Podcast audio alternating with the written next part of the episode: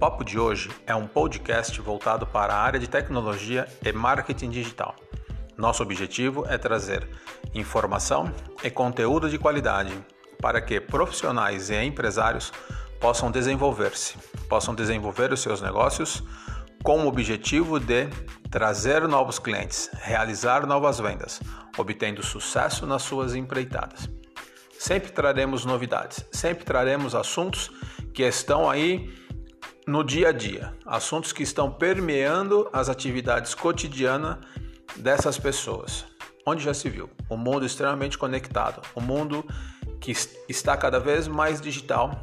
Nós precisamos então trazer informação boa para que, as, que essas pessoas fiquem antenadas e desenvolvam cada vez mais o seu negócio.